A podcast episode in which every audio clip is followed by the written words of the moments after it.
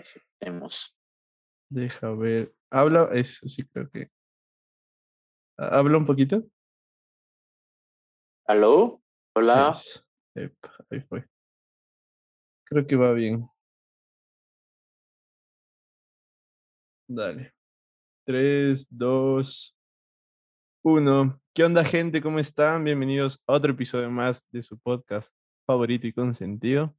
Hoy con un tema que siempre digo que, es interesante, pero ahora, además de ser interesante, es creo que extravagante porque, además de que creo que es un tema que se puede sonar bastante burdo, que no llama el interés, pero creo que vamos a topar bastante, tema, bastante temas y temáticas que van a abarcar varias cosas, desde lo social hasta lo económico. Y hoy estamos con un amigazo a los años, Josué El Rea. ¿Cómo estás, amigo?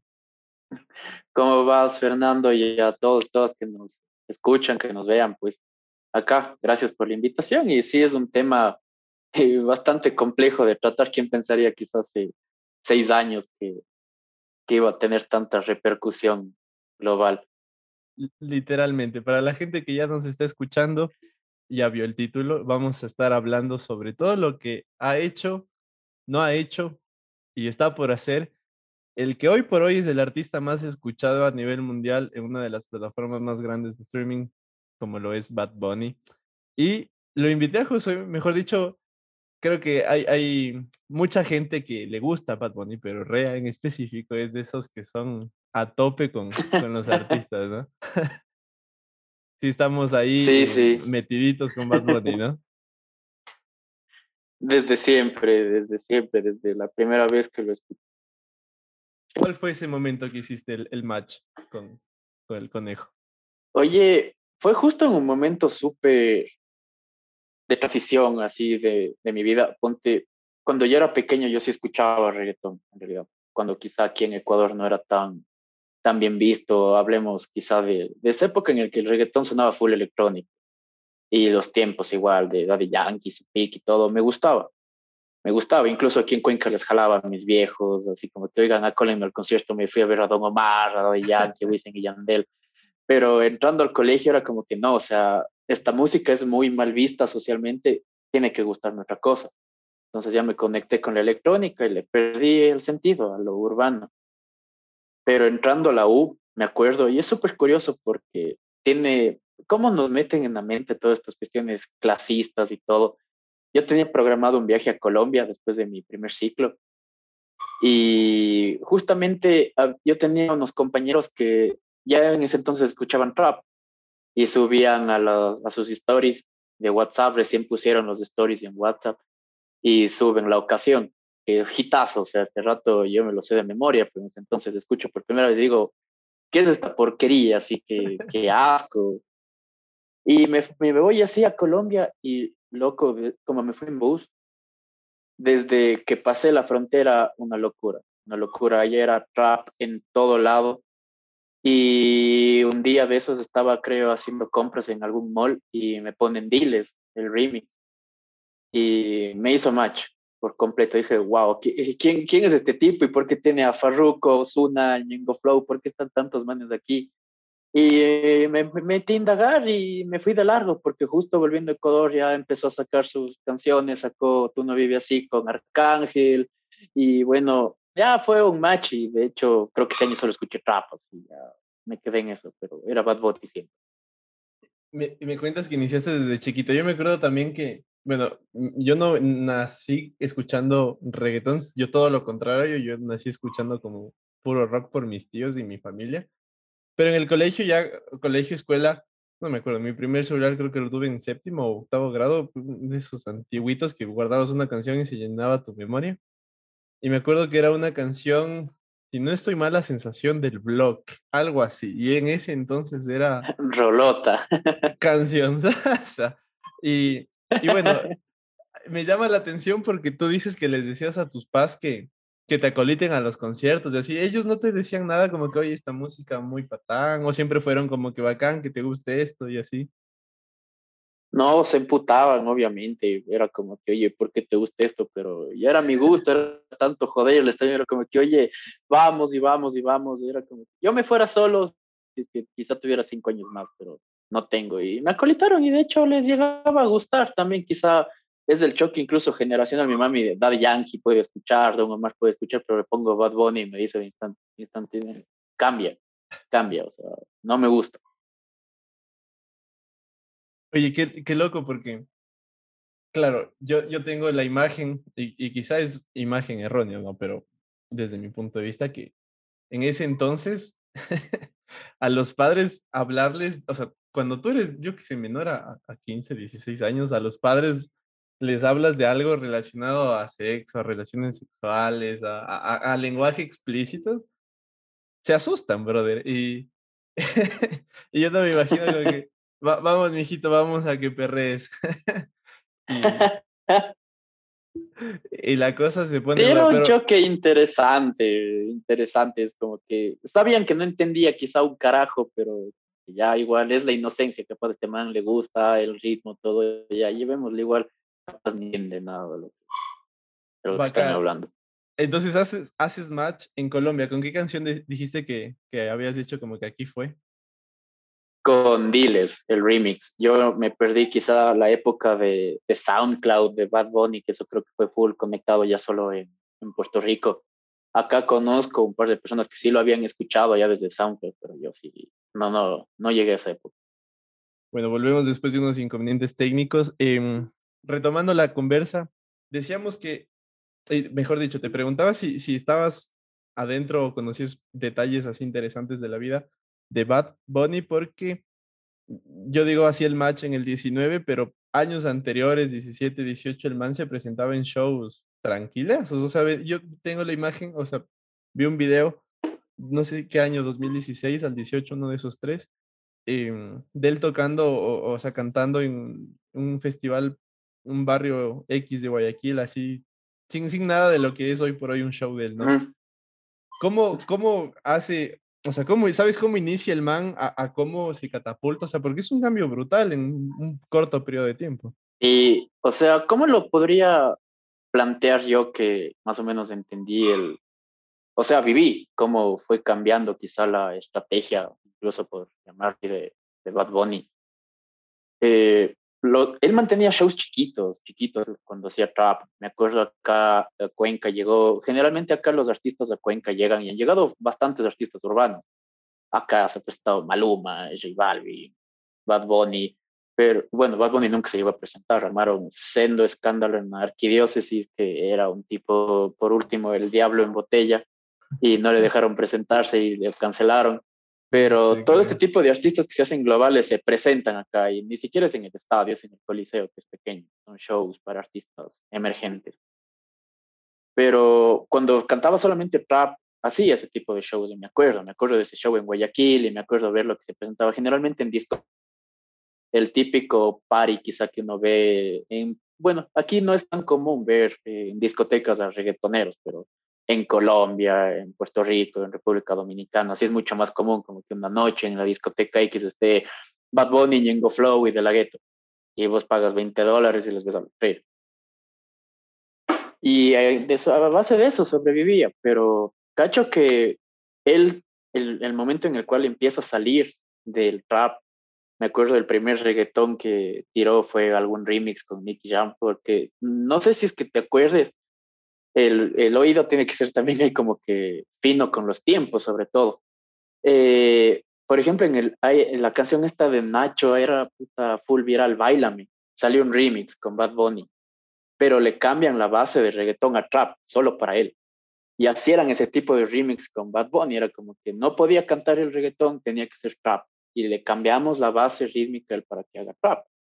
Pero ahí se lanza y hace reggaetón y ahí empezó a soltar, tira una salsa con Víctor Manuel, me acuerdo, y empezó a tirar otros ritmos y empezó a sonar y empezó a gustar a la gente. E incluso salió esta canción con Enrique Iglesias, esta que era, no me gustaba el baño,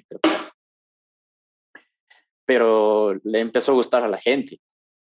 Y ahí creo que hace ese, ese match, ya, si bien aún seguía siendo como que mal visto, pero ya era reggaetón comercial, es un reggaetón que vos puedes escuchar tranquilamente un viernes en el carro de un amigo, de una amiga, saliendo a ver unos tragos en una discoteca o en una fiesta.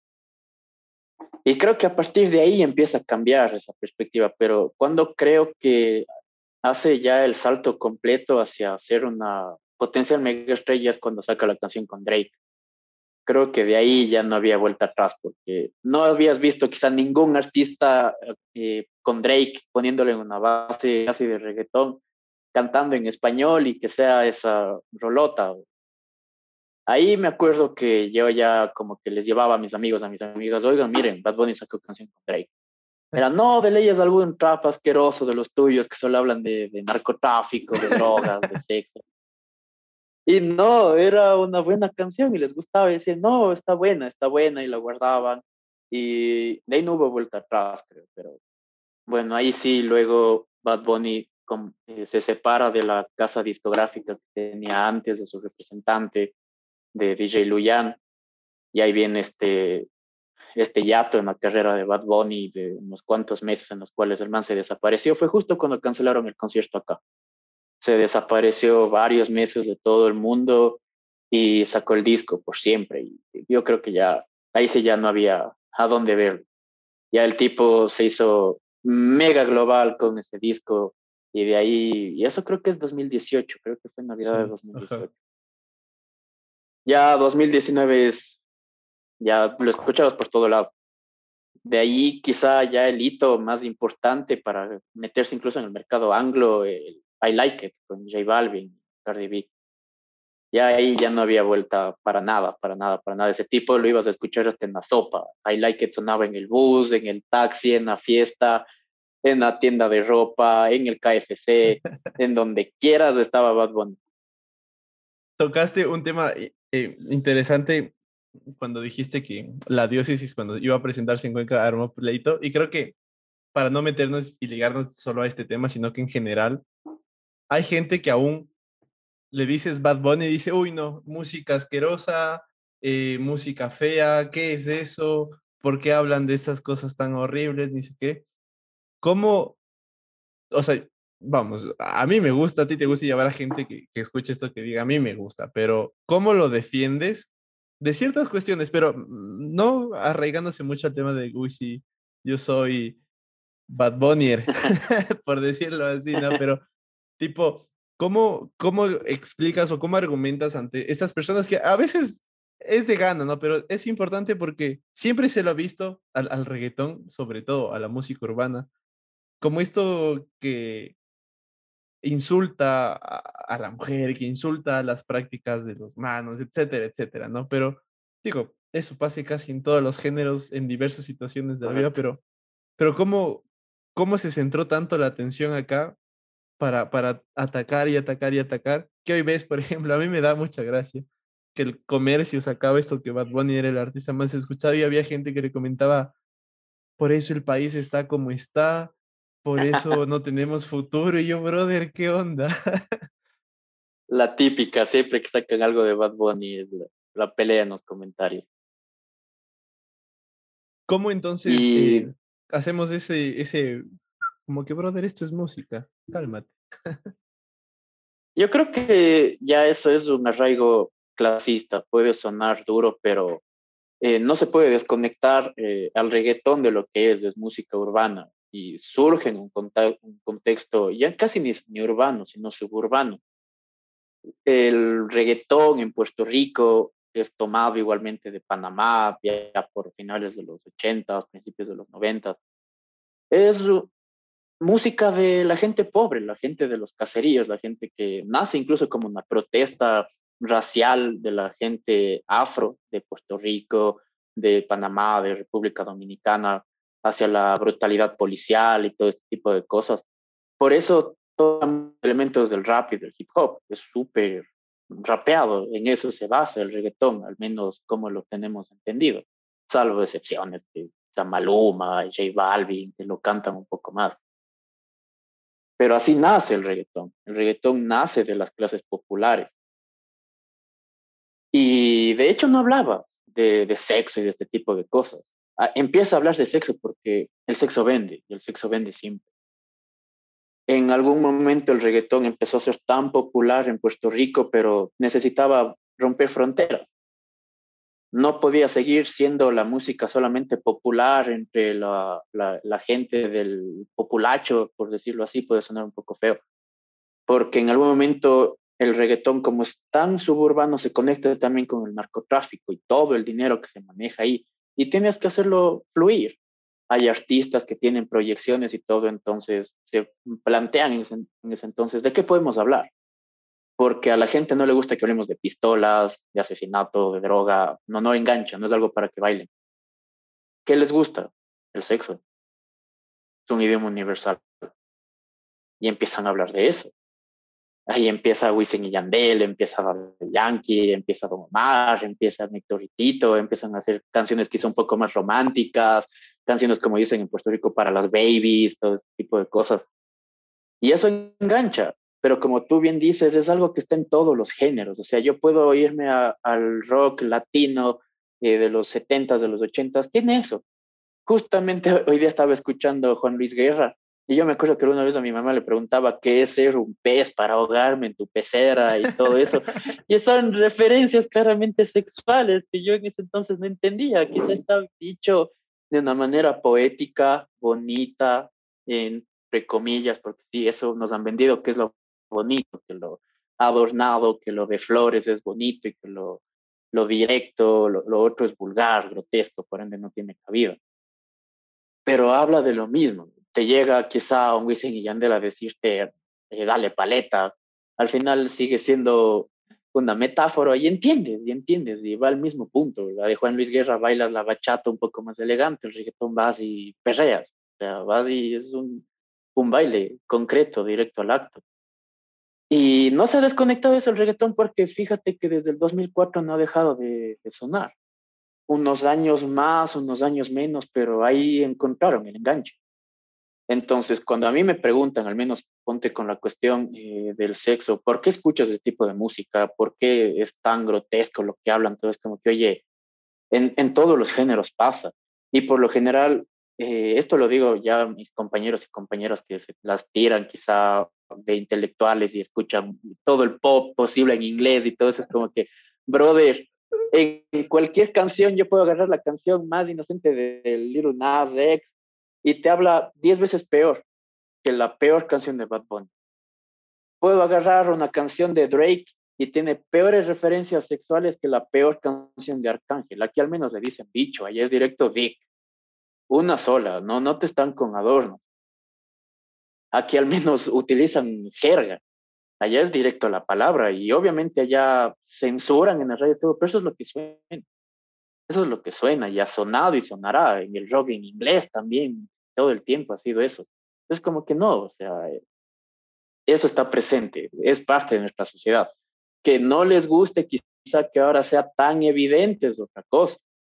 Y ya, ese es un tema de los que topan, la cuestión del sexo, ya las cuestiones de las drogas y el maleanteo y todo eso, eh, se me hace un poco difícil de explicar porque evidentemente es difícil que una persona haga conexión con, con algo que está hablando de, de matar, de traficar drogas. Es como jugar GTA, no, no es para cualquier persona. Pero eh, también tienen trasfondo cultural, son personas que han vivido eso, han vivido vivido en los guetos, han vivido en los suburbios, relatan sus cosas. Y ya, o sea, siendo serios, yo escucho eso a las seis y media de la mañana y me lleno de energía. Pienso que soy un, un gángster y es, vamos. Y evidentemente no voy a matar a nadie porque no es mi vida, no están narrando algo que yo esté viviendo. Pero también es algo, es una realidad existente y hay mucho talento, hay, hay lyricistas muy buenos en, en esa parte y asimismo en todas las corrientes urbanas, que no son solamente en español. Quizá nuestro gran inconveniente es que no somos un país lo suficientemente bilingüe para darnos cuenta que el, el último éxito que suena en la radio, que solamente ponen canciones en inglés, que nos dicen, no, mira, es el nuevo éxito de Drake, Justin Bieber, Kanye West y todos los artistas que vos ves en el top 10, mm, hablan de eso que te pueden estar diciendo, yo le pongo una pistola en la cabeza, le disparo y te saco los sesos, pero te dicen en inglés bien rapeado con una buena base. no entiendes.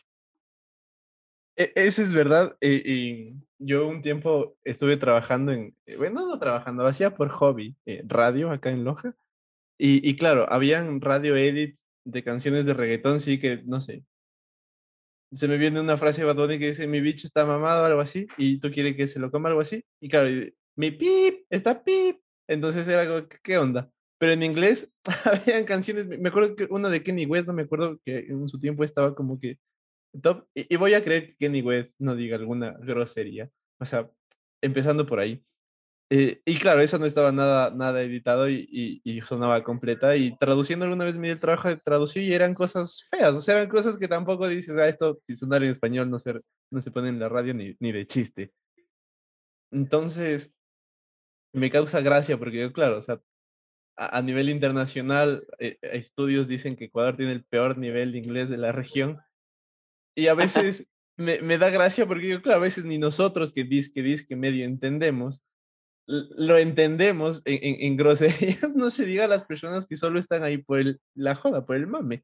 Entonces, me, me, causa un poco de gracia porque es verdad, a veces nos creemos los moralmente superiores por escuchar rock. Y digo, porque a mí me pasó en una etapa, yo en una etapa que te decía que escuchaba full rock por mi familia y música de ese sentido, y luego descubrí el ska y, y el indie ecuatoriano y me creía único y diferente. Pero claro, o sea, dentro de mí yo era, uy, sí, yo no escucho esa música, ¿qué les pasa, patanes? Pero ahora digo, qué tonto que era, o sea, brother, puedo escuchar a hoy La Máquina Camaleón, un tema de los Guns, Bad Bunny, luego me voy al trap y me siento bien porque digo, está bacán, porque así es como se debería. Si no te gusta uno, no lo escuchas, y si te gustan todos, los escuchas todos, y se acabó. Entonces creo que ese también es un problema que, gracias a un artista como Bad Bunny, de la talla que es de los hits que ha puesto en el mercado, ha hecho que se revuelve tanto redes cuando se topa el tema musical. Porque yo lo veo como una constante de, uh, escucha reggaetón, no, música fea, insulta a la mujer, eh, no me gusta, no deberías escuchar. Y, y con, con, esto quiero terminar para, para seguir conversando. La otra vez escuchaba a Kalimba, no sé si lo ubicas, que es un, un artista mexicano. Y le preguntan como que, ¿qué onda? ¿Qué, ¿qué opina del, del reggaetón? Y, y, me dio, y era la primera vez que escuchaba esto porque no me, nunca me di el trabajo tampoco de investigar un poco más a, a fondo. Y el man decía, no, a mí me encanta porque en realidad transmite las voces de los que somos pueblo. Dice, yo ahora mismo no soy pueblo porque ya cambié mi vida, pero yo crecí en barrios pobres, crecí en barrios populares y es lo que nosotros hablamos en el barrio. Y yo decía, cabrón, ¿en serio? Y, y como que me, hice un pum en mi cabeza y eso fue como hace unas dos semanas. dije, brother, pero qué salvaje, o sea, a veces y por eso también me he conectado bastante con el tema del trap, el, el rap, nuevamente, porque antes también lo, lo, consideraba, y justo hace un par de episodios atrás hablaba con un pan argentino que se dedica a la música y decía que a veces yo consideraba, eh, cuando era más chamo, que el rap, el hip hop era pandillas, en cambio, y que el reggaetón era, que el reggaetón era, no sé, casi, casi ser in, in, inculto, ser eh, qué bestia, hijo de, de, Satanás y que el rock era mucho más diabólico, entonces no, no tenía un género musical que esté libre de. Pero creo que eso se basa para, para entender todo el, lo bacán que conlleva cada género. Y me, me, alargué un poco, pero quería como más o menos contextualizar algo que... Claro, que... y ahí te iba también justo a propósito de algo que mencionas. Hay un componente incluso racial que si vos lo examinas sobre las caras que han, han estado representando el reggaetón cuando tiene sus altas. Si vemos cuáles han sido los dos máximos exponentes que han llevado a Coachella, básicamente, el reggaetón son J Balvin y Bad Bunny. ¿Y quiénes son J Balvin y Bad Bunny? Sea como sea, cumplen el estereotipo de ser un hombre de tez sumamente blanca, de ser agraciados físicamente, cumplen los cánones establecidos para que puedan vender incluso en Europa y en Estados Unidos, pero fíjate en la época de los mediados de la década de los 2000, una persona como Tego Calderón nunca tuvo cabida. Era una persona afroamericana, la cual le truncaron básicamente por ser negro, por ser negro y tenía música, incluso dentro de sus discos tiene canciones protestas sobre eso. Eh, esto es lo que llamamos quizá eh, cuando hablamos entre personas que nos gusta el reggaetón, es un blanqueamiento que ha tenido, debido tener también el reggaetón para poder llegar a las masas. Es difícil ver quizá a un reggaetonero chartear gigante sin cambiar su imagen, sin tener que acoplarse a incluso las vestimentas que podrá tener Justin Bieber, que puede tener un poco Bad Bunny. Eh, Bad Bunny, por ejemplo, tiene una línea súper similar a Harry Styles. Y por, por, ahí va incluso su conexión con la gente, pero yo no me imagino, sinceramente, a una persona como Teo Calderón dirigiendo o alguien más calle. No sé, no me imagino un Ñengo Flow con todos sus tatuajes y todo siendo la principal cara del reggaetón a nivel internacional, no porque no puedan, no, no porque su talento no les dé, sino porque la sociedad no quiere esos como referentes. Pero hay excepciones. Don Omar creo que es la más grande en, en, ese, en ese género, porque claro, este es morena, pegó un montón en su tiempo, y pegaba en fiestas, pegaba en reuniones, pegaba en donde sea. Pero claro, tampoco me, me había puesto a pensar, y, y, sí, o sea, lo quitas a Don Omar de la ecuación y, y, no tienes a más, o sea, e, es bastante jodido cuando, cuando también las disqueras, y ahí debe ser otro mundo que yo no tengo ni idea, eh, ya ese nivel de, cómo se manejan los tratos. hay varias artistas que dicen que han preferido dejar ciertas disqueras o dejar ciertos contratos por, por las eh, condiciones que ponen las mismas. Entonces, meterse a ese mundo es meterse a cosas que parecieran que no pasan, pero que, que están ahí y, una de ellas es justamente lo que mencionas. Ahora con Bad Bunny también avanzando un poco como en, en, este hit, yo te decía que hice match con el man en, en 2019 porque sacó Calladita y creo que ese año... Rolota. ese año fue mi himno, o sea, yo la ponía estando triste, estando feliz, estando borracho, estando sobrio, enamorado, desenamorado, o sea, era, era hitazo. Y me acuerdo claramente que en ese entonces yo era algo representante de la U y teníamos un espacio y ponía esa canción y venía gente a decir, oye, bájale esa, esas canciones feas que dice qué.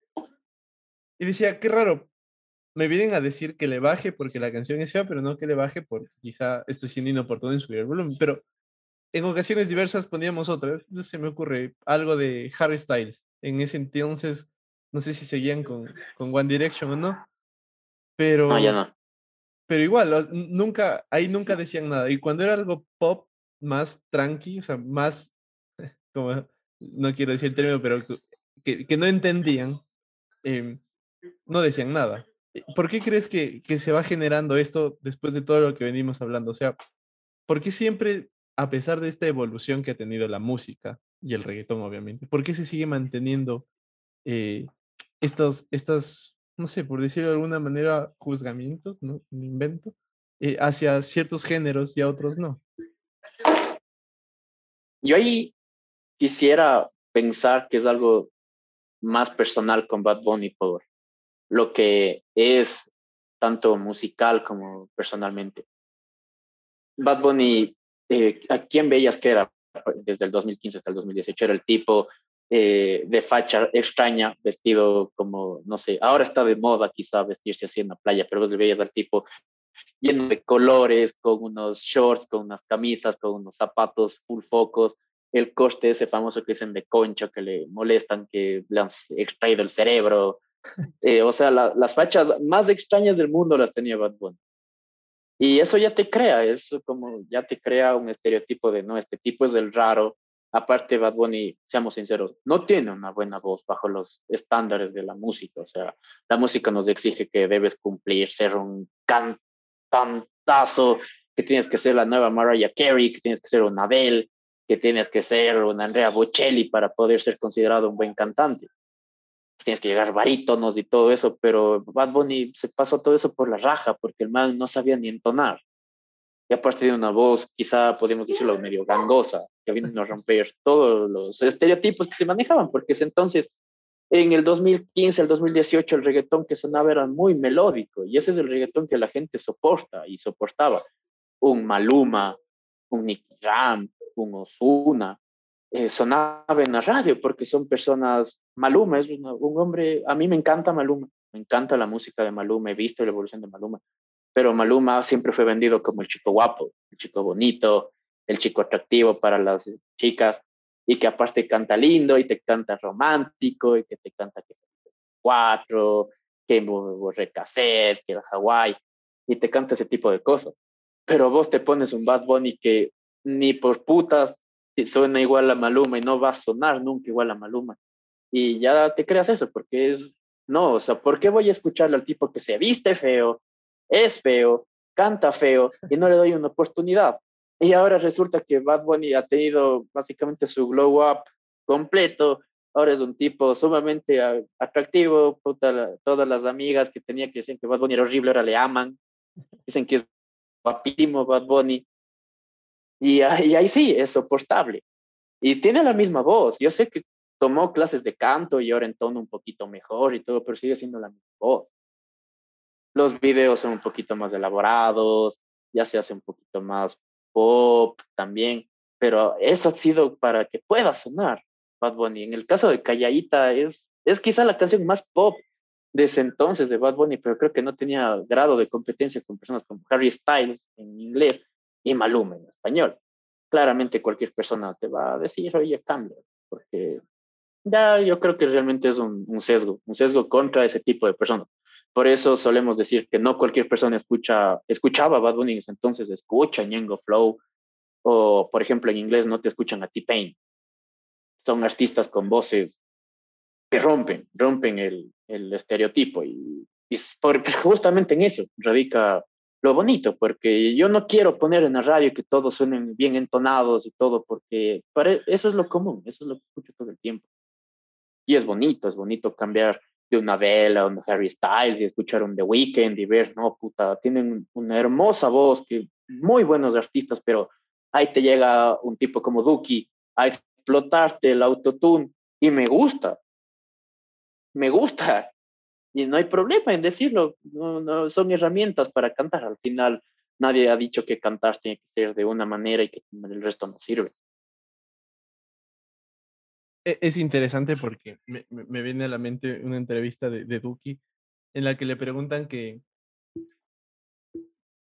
o sea, si él escuchaba a, a la escuela antigua de, de, la música argentina, que es todo el tema de Stereo, Charlie y demás. Y le dice que obvio, o sea, que los papás crecieron escuchando a Charlie, a Soda, a Gustavo, y, y, que dice que ahí encontró la inspiración, pero que él se fue más por el otro lado porque era lo que le gustaba. Y en su momento Charlie había emitido como un criterio de que estos no saben cantar y no debería llamarse música, algo así. Y le preguntan como que qué opina de lo que de de este comentario de Charlie.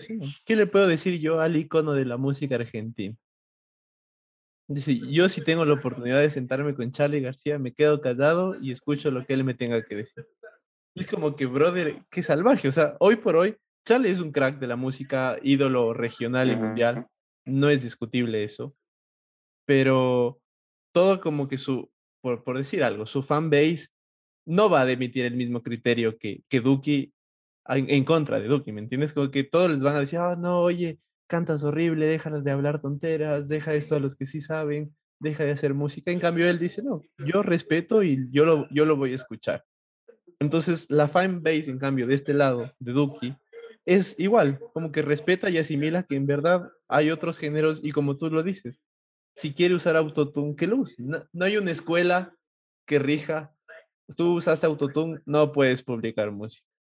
¿Qué onda? Y hoy por hoy, y, y, hoy por hoy es la base en lo que está pegando. Y ahí justamente a eso quería hablar, cómo evoluciona todo esto a que Bad Bunny haga eventos como el que hizo en estos días, que rompió creo que cualquier tipo de, de, de, esquema. Y los últimos álbumes, desde Yo hago lo que me da la gana, eh, este que no me acuerdo el del disco amarillo, ya me dirás el nombre, el, el, el último fin del mundo, el, el, último tour del mundo, creo que se llama el, último que sacó, brother, son, son hitazos, todos terminaron en los puestos uno de Billboard en, su tiempo, y hoy, hoy por hoy el que tiene miles de millones de reproducciones en Spotify. ¿Cómo pasó de ser criticado hace dos, tres años a ser casi, casi amado y teniendo obviamente su porcentaje de, de odio ahí? ¿Qué pasó en el medio?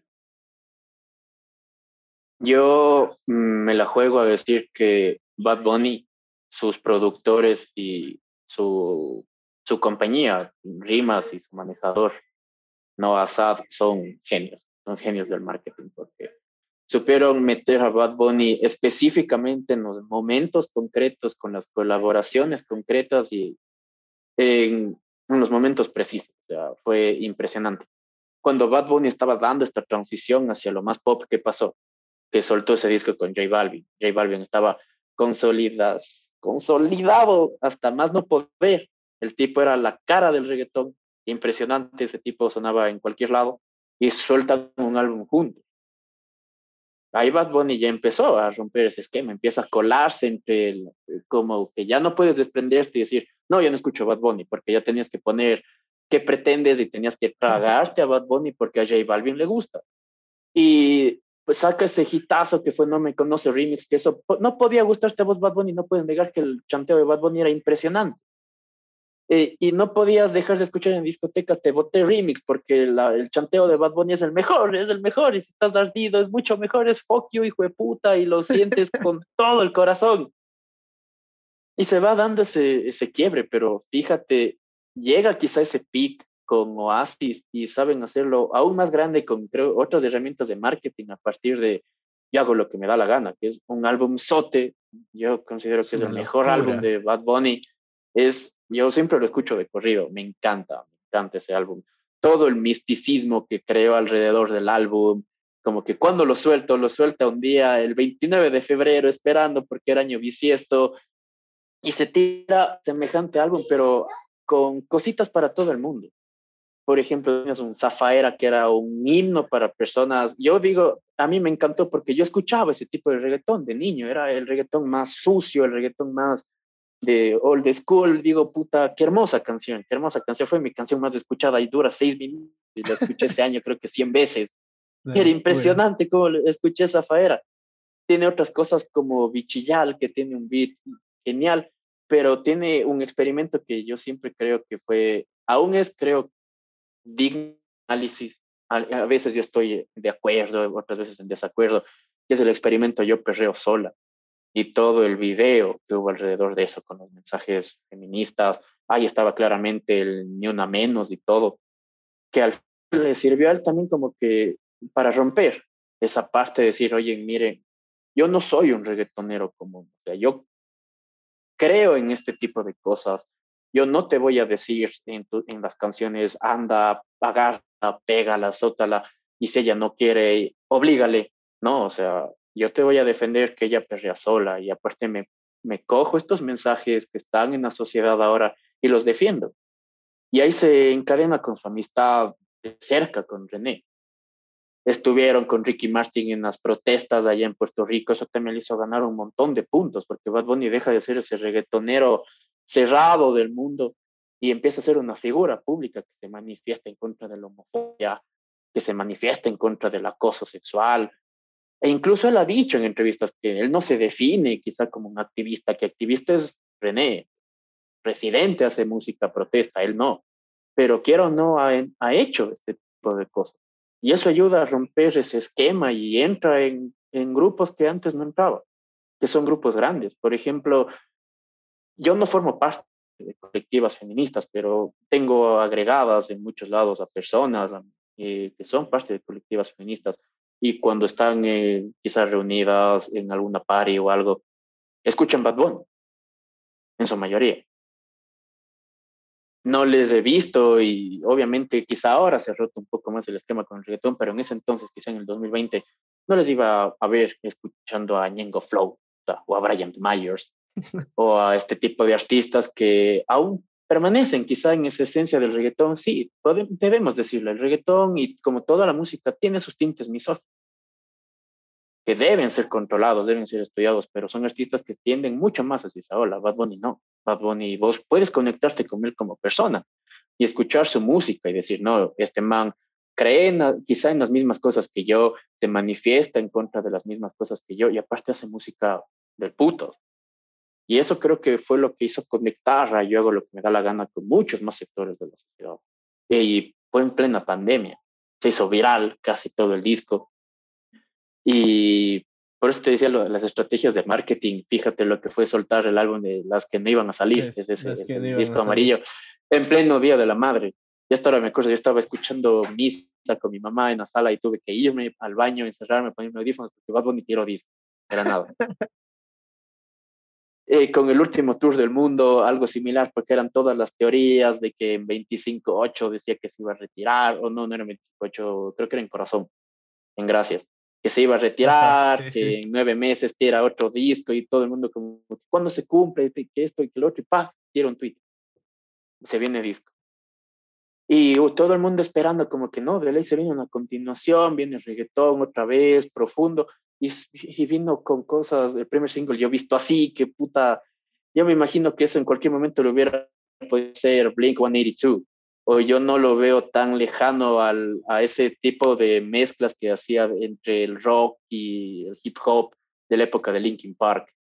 Sí. Eran esas guitarras pesadas, las bases de, de hip hop, era inspirado en eso. Y vos escuchas todo el disco y te encuentras unos experimentos rarísimos. Pasas de Te mudaste, que es un reggaetón, quizá lo más, yo hago lo que me da la gana, y escuchas maldita pobreza, que en esa base tranquilamente se podían haber colado los prisioneros en algún momento y no había cambio alguno. Y ese es wow, o sea, este tipo, o sea, más que estar loco, sabe lo que hace. Sabe lo que hace porque vino a demostrar que no es un reggaetonero más, o sea, es un tipo que está dispuesto a experimentar. Yo quizá hago mucho este, comparación con Zetangana y el madrileño, que también es una salida de la olla por completo. O sea, escuchas eso y tienes en la mente que son raperos, que son reggaetoneros, y dices, puta, ¿qué es esto? ¿Por qué Zetangana está colaborando con Andrés Calamaro? ¿Y por qué Bad Bunny de la nada está con Marciano Cantero? Es wow. El último tour del mundo yo creo que fue ya lo último que le faltaba para colar esa, esa conexión con gente que no es muy familiarizada con los, eh, con los ritmos urbanos.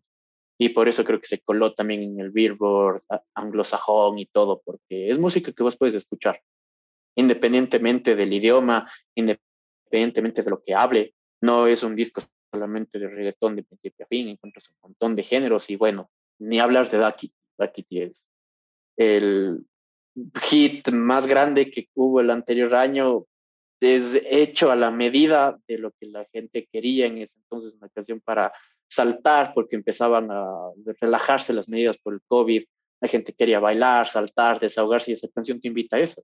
Esa canción no es quizá para bailar y vacilar, ese tipo de cosas, es una canción para saltar, gritar, tomar, disfrutar de la vida, eso es Daki. Pues, y son canciones muy bien dadas muy bien puestas en su momento. Topaste full temas y, y, yo coincido bastante y uno que me llama la atención es que también da a conocer o, o muestra, mejor dicho, al público, al mundo, su faceta de no quedarse en algo, sino que se adapta a todo. En, en, el Yo hago lo que me da la gana, hablamos mañana, que es la canción que colabora Duki. También ya al final se escuchan guitarras, baterías, dices, brother, ¿esto es reggaetón? O es metal irlandés. E, y, y, te quedas como, ¿qué, onda? Y después, claro, en, en, el otro, en el último tour del mundo, saca lo mismo y dices, qué salvaje. Y, y esto me, me, hace relación mucho y te digo, y por, por, eso te decía que siento que él también coge mucho de con quien colabora, porque Duki en su momento dijo, el trap lo voy a renovar yo, y saca canciones metiendo beats de guitarra, beats de batería, y algo fuera de lo que se conocía en ese entonces del trap. Y hoy por hoy también Duki es de los más top de, Argentina, saliéndose también del estereotipo. Y, y, digo, e, es, lo chévere porque son cosas que dicen este man, a más de saber leer, y como tú decías hace un rato, los productores y todo el equipo del man, a más de, de saber leer el mercado y saber leer las tendencias, también entienden cómo, por ejemplo, cuestiones pequeñas hacen enganchar a otras partes también. Y no se diga que quizá por ahí, por ejemplo, Duki ya decía que el siguiente álbum, porque recién sacó uno también que no sé si, si lo escuchaste, pero tiene como toda la esencia de lo que es el trap argentino. Y él decía que en su momento nunca se va a negar quizá a la probabilidad de que haga un álbum o, o, gran parte de uno con temas más sonados al rock, al rock argentino, porque es lo que también pega Duki. Entonces, yo no me, yo no me alejo de la posibilidad en la que Bad Bunny se diga, miren, yo, yo soy cantante de, lo que quieran, díganle reggaetón, díganle música urbana, díganle rap, díganle trap. Y les voy a sacar temas de este estilo. Y va a ser cuando rompe el mercado. Y, y te cuento esto porque quiero pasar como ya la etapa en la que rompió esquemas. Cuando saca One Day, con, que colabora con Dua Lipa. Brother, yo, yo no sé. Yo no sé, pero en, en, ese momento me viene una imagen bastante cercana porque yo seguía en la radio, hacía desde casa, pero seguía en la radio. Y eso fue el 2020. Y, y claro, en la radio decían que salvaje, porque ni en sus mejores tiempos Gustavo Cerati, que pudo quizás ser como el, el, la cara de Latinoamérica en su momento, colaboró con alguna banda eh, o con algún artista que estén en los tops de Europa. O peor aún, de Estados Unidos. Y, y, y, así repasas la historia y ningún, ningún género que no haya sido el reggaetón o el urbano llegó a hacer lo que hizo Bad Bunny colaborando con nada más y nada menos que Dua Lipa, que Dua Lipa viene a ser otra de las reinas de la música a nivel mundial. Y dices, wow, o sea, aquí ya, o sea, si ya de por sí en, en Europa, dejando de lado España, que es el único país que habla español, suena Bad Bunny, suena J Balvin, suena Maluma, así no entiendan nada, pero suenan. Ahora con Dua Lipa, brother, va a sonar tres veces más y los datos están ahí. Entonces, ese paso ¿Cómo crees que lo identificó poniéndonos un poquito en los zapatos del otro lado de la música que escuchaba Dua Lipa? Porque decía, esto es mejor que Bad Bunny. Cuando colaboró y dijeron, bueno, aquí se me cayó algo y ¿qué hago? es un chirlazo, yo creo que es un chirlazo y es una lección de que los artistas no están en función de, de nosotros, o sea, de lo que nosotros le queramos exigir, exigir al artista, sino de lo que el artista esté abierto a hacer eh, quizá de, por ejemplo, habían yo dos apuestas justo concretas que yo alguna vez hice de Bad Bunny en el 2017, cuando me jodían, que ¿por qué escuchas eso? Yo alguna vez les dije, verán, Bad Bunny va a colaborar con Dua Lipa y va a colaborar con Rosalía. Yo sé que van a suceder. En algún momento van a pasar. No sé cómo, no sé cuándo, pero va a pasar. Y pasaron las dos. Y pasaron. Y fue quizá la única vez que me disfracé de Nostradamus, pero ¿a dónde iba? Que a la Rosalía vieja, a la Rosalía de que tenía, aunque estaba con Zetangana, la del mal querer y todo, ¿quién se imaginaba que la tipa iba a empezar a hacer reggaetón? Pero no está en manos de los fans, de las fans decir, no, es que Rosalía tiene que hacer este tipo de música, no, a la man le canta hacer reggaetón, ella quiere hacer reggaetón y ella hace reggaetón. Y no le importa. Dua Lipa en ese momento eh, creo que tiene buena relación con J Balvin, alguna vez escuché alguna entrevista. J Balvin es un artista completamente global, o sea, su representante es el mismo representante de Justin Bieber. Es imposible pensar que el tipo está desconectado de esa gente. Entonces, eso también es, quizá nosotros entendemos que quizá los artistas son como nosotros, que somos tan arraigados a lo nuestro, a los que hablamos español, que solo estamos entre nosotros, que debemos estar solo entre nosotros, pero los tipos no son así, o al menos J Balvin no es así, J Balvin es todo un tipo que domina el marketing al, al cabo, al rabo, por completo, es amigo de medio mundo. Y, es amigo de Dualipa, le invita a colaborar, colaboran y al último se monta Bad Bunny. Y es como que sale de la nada, pero ahí está. ¿Y por qué se da? Porque Dua Lipa es quizá en ese entonces la artista número uno del mundo y J Balvin es el dos. Y Bad Bunny resulta que está en el 15, pero está subiendo exponencialmente y va a llegar al tercero en dos semanas. Y son cosas que va a pasar, porque así funciona el mercado. Te coge, bueno, este es el artista que está sonando full, a esta tipa le escuchan en todo lado, y a este resulta que está consolidado, ¿por qué no colaboran? Y lo mismo pasó en la pandemia con el remix de Hawaii. ¿Quién se iba a imaginar a The Weeknd cantando el coro de Hawaii? Y The Weeknd, él, de lo que sé, él le había pedido a Maluma hacer el remix de Hawaii. Hawaii iba a ser una canción que no iba a tener remix, pero The Weeknd se monta en el remix y canta en español. Porque al tipo le gusta, porque ve y además sabe que es una canción que está mega viral y hay el chance de ser y es un win-win. The Weeknd entra al mercado latino y Maluma entra al mercado gringo. Eh, aquí te hago un paréntesis. Maluma igual. Y aquí te hago un paréntesis, perdón que te corte.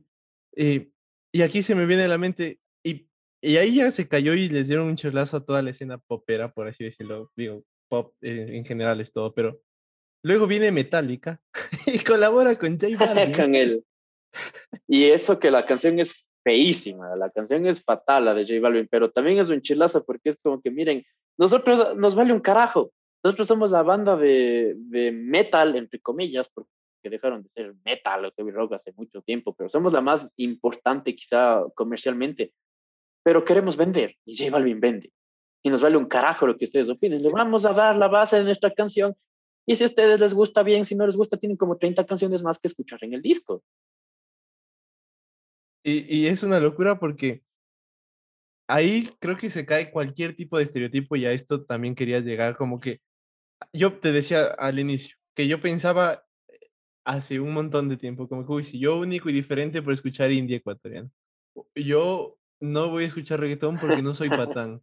Yo no voy a escuchar metal pesado porque no me quiero ir al infierno. Brother, a la final de evoluciones digo, claro, yo, e, en mi torpeza de ese entonces digo, bobazo, pero ya está, o sea, no puedo cambiar y, he decidido como indagar en más géneros y todo. Y también hay cosas como que no entiendes movimientos. Por ejemplo, el tema del trap argentino que hoy está tomando más fuerza a poco a poco, poco a poco, por todo el tema de redes, por todo el tema de las figuras públicas del entretenimiento. Pero hace un par de años, Paulo Londra, que también nace en esta escena de la plaza, de freestylear, de rapper en la plaza, colabora con Ed Sheeran. Y Ed Sheeran le dice, también, sí yo te voy a cuidar. O sea, y recién en entrevistan diciendo que él apoya y que espera que el problema se solucione para hacer más música. Entonces, claro, a Pablo Londra seguramente no lo critiquen tanto porque la letra y el ritmo es totalmente diferente a Bad Bunny, pero si nos vamos a la base de todo, es lo mismo, es, es el barrio, son los problemas sociales que les llevan a los guambras a rapear. Y, y por eso yo me he conectado brutal este último año con, con el trap y con la escena argentina, porque las historias de estos guambras, digo guambras porque son menores a nosotros, eh, son, son una locura y hoy por hoy rompen escenarios en toda Latinoamérica, en toda España, en toda Europa y en todo Estados Unidos. Es que, y colaboran con Bad Bunny y es una locura. Entonces, como que también este estereotipo de, yo soy metalero y nunca voy a escuchar eso, y dice Metallica, cállate y escucha esta canción con J Balvin. Y, se, se, cae hoy por hoy a un nivel en el que dices, wow, o sea, sí hay, sí hay que verle de otra forma a, la música, a, la escena urbana, a la escena del trap, porque ya no es lo de antes. Y obvio que hay exponentes, como, como tú lo decías. Si a ti te gusta escuchar eh, Ñengo Flow, si te gusta escuchar las canciones más sucias quizá de Wisin y Yandel, y habrá un montón más. Están ahí. Y, y, si al otro no le gusta ya más reggaetón y quiere volver al pop, al rock o al metal, están ahí. E, es, es una locura porque al final creo que todo eso lleva a que los artistas digan, como tú dices, no me importa y aquí tengo lo que yo quiero hacer. Y es básicamente lo que todo artista debería poder hacer. Creo que cualquier artista, si yo fuera artista, me gustaría sentir que tengo la libertad creativa y que no me debo a, a nada ni a nadie al final. Yo puedo nacer haciendo rap, Pablo Londra, todo un crack del freestyle, pero tiró el pop, el pop, entre comillas, más fresita en Adán y Eva y lo llevó, lo catapultó por completo. Y, le gusta, le gusta el man hacer desde freestyles hasta este tipo de música y está bien, como artista, mientras él se sienta lleno, lo peor que podemos hacer es creo, encasillar a un artista y obligarle a hacer eso porque en algún momento ya ni la creatividad surge. Ya no se da. A mí me pasa quizá ahora, justo que hablas uh, bastante del indie ecuatoriano, el indie también ha cambiado acá, full el, el, concepto, los sonidos, porque se terminaron siendo full repetitivos y ya no es lo mismo escuchar, por ejemplo, Alcaloides del 2021 a lo que sonaba antes, porque no puedo englobar al artista en una sola cosa ya es una camisa de fuerza de la cual si yo me sigo sonando del 2017, 10 años después, el sonido del 2017 ya no vende, ya no me hace sentir bien, ya no conecta con nadie. Está 10 años desfasado. Por más nostalgia y todo, pero hay que permitirles a los artistas crecer.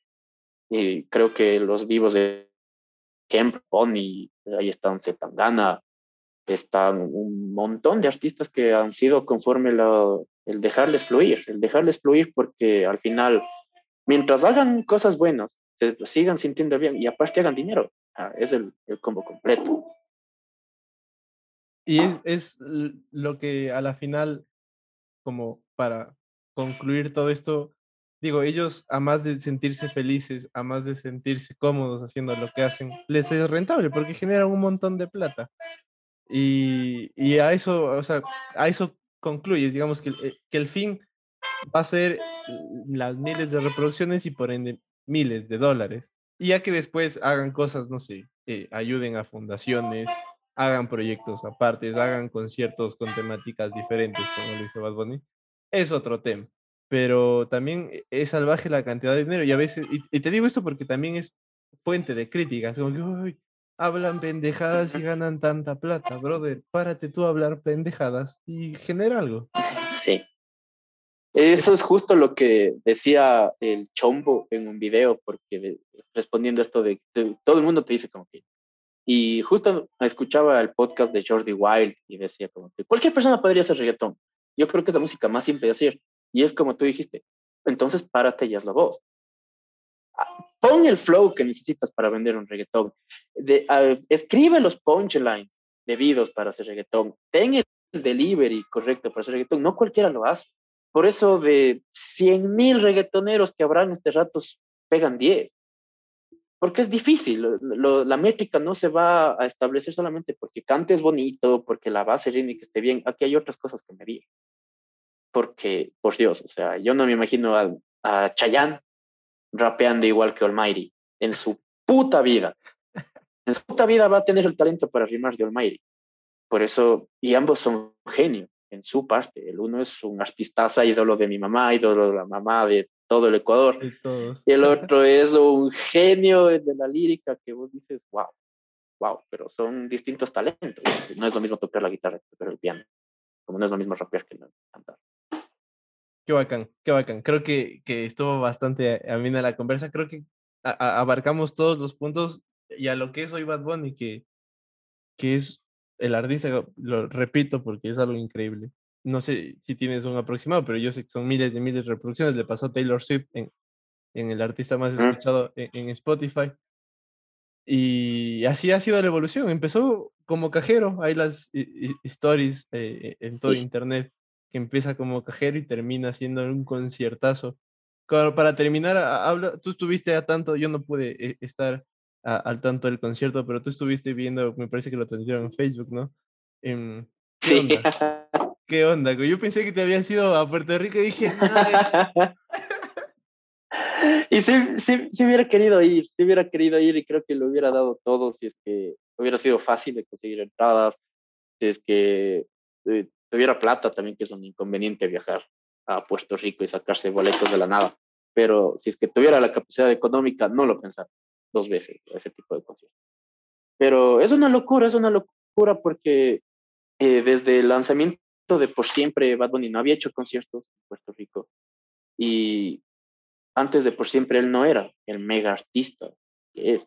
Y a diferencia de Ecuador, quizá eh, entiendo que en Puerto Rico hay una conexión gigante con la, con la nacionalidad.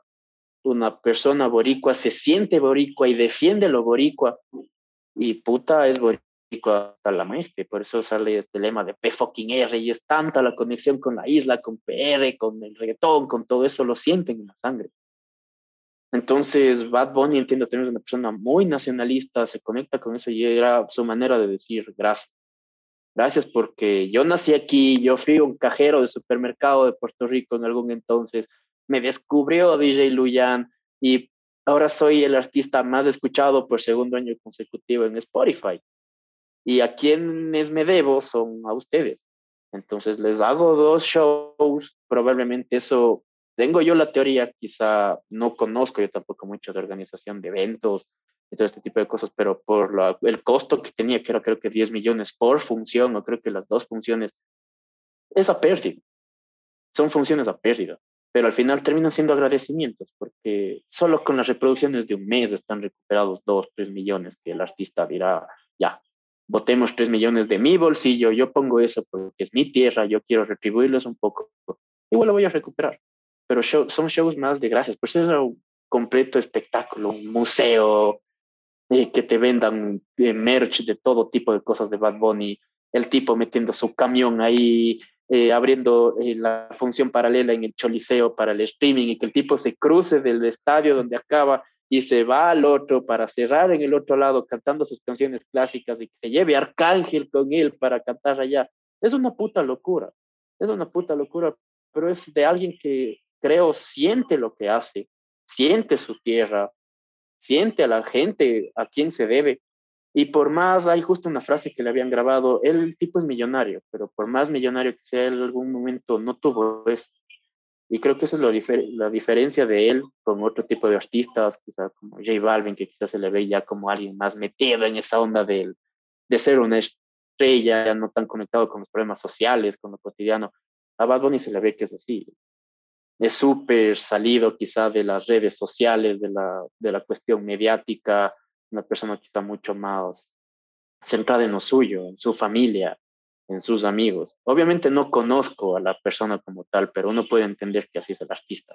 Es diferente ver las redes sociales, no sé, de Gerard Piqué, de Shakira, que están en todo lado, de Maluma, que están en el Met Gala, y están en todo lado y tomándose fotos con medio mundo, a Bad Bunny, que tienes que meterte en páginas especializadas de Bad Bunny para saber dónde está, y resulta que ha pasado un mes en República Dominicana con la novia de vacaciones, y no me dicho nada más. Pero esa es la conclusión, creo. El concierto es un agradecimiento. El tipo es un genio. Para terminar, solo ya me queda una cosa. ¿Cuál es tu definición o tu concepto o cómo lo describirías lo más corto, acertado posible a Bad Bunny? Mm, yo creo que en términos generales, el nuevo de Yankee. El nuevo de Yankee. Yo creo que en algún punto la gasolina fue lo que hizo ese, ese rompimiento de la música en español en el 2004-2005 y ahí se fueron virales Shakira y todo este tipo de artistas que aprovecharon ese boom. Bad Bunny es el nuevo y quién sabe dónde vaya a parar. Qué bacán, qué bacán. Me, me agradó bastante, espero que también la hayas pasado eh, bien a la charla, a la conversa y a toda la gente que llegó hasta acá. Igual, gracias por, por el aguante. Nos vemos la otra semana con otro episodio más. Y pues nada, gracias amigo Herrea por, por caerle. Gracias y perren mucho escuchando al conejo malo. Nos vemos la otra semana y a toda la gente como estuvo hasta acá, como les dije, gracias por el aguante. Bye bye.